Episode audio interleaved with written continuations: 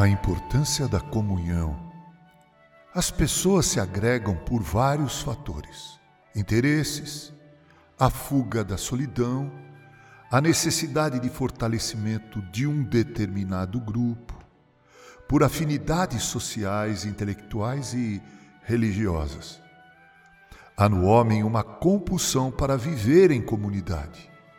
Fugir a essa regra é virar exceção.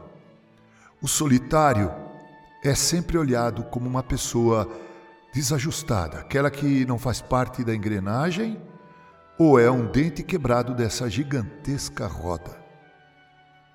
A vida cristã é marcada por esse princípio: comunhão. O cristão não pode ser um isolacionista.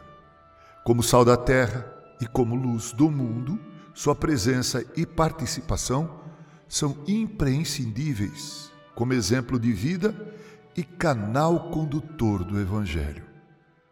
Antes, porém, do cristão exercer esse papel aglutinador no mundo, ele deve estar fortalecido pela prática da comunhão na sua igreja.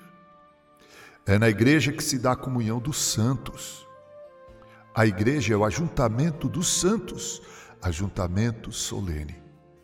A igreja é um corpo cuja cabeça é Cristo. O corpo está sob o comando desta cabeça. Os membros que formam o corpo devem guardar uma perfeita harmonia entre si, movidos pela excelência no amor fraternal. Alguns crentes, usando uma teoria esdrúxula, afirmam que são crentes em suas próprias casas. Tolice. Valem-se até erroneamente das Escrituras para justificar a posição tomada.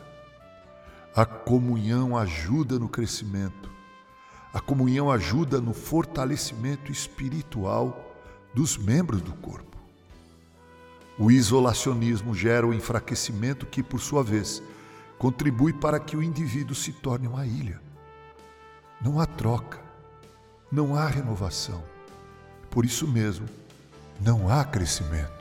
É como disse muito bem o salmista: ó, oh, quão bom e agradável viverem unidos os irmãos, porque ali o Senhor ordena a sua bênção e a vida para sempre. Prezado ouvinte, busque a comunhão com seus irmãos Labore em prol desta unidade. Que assim Deus nos abençoe. Com carinho, Reverendo Mauro Sergio Aiello.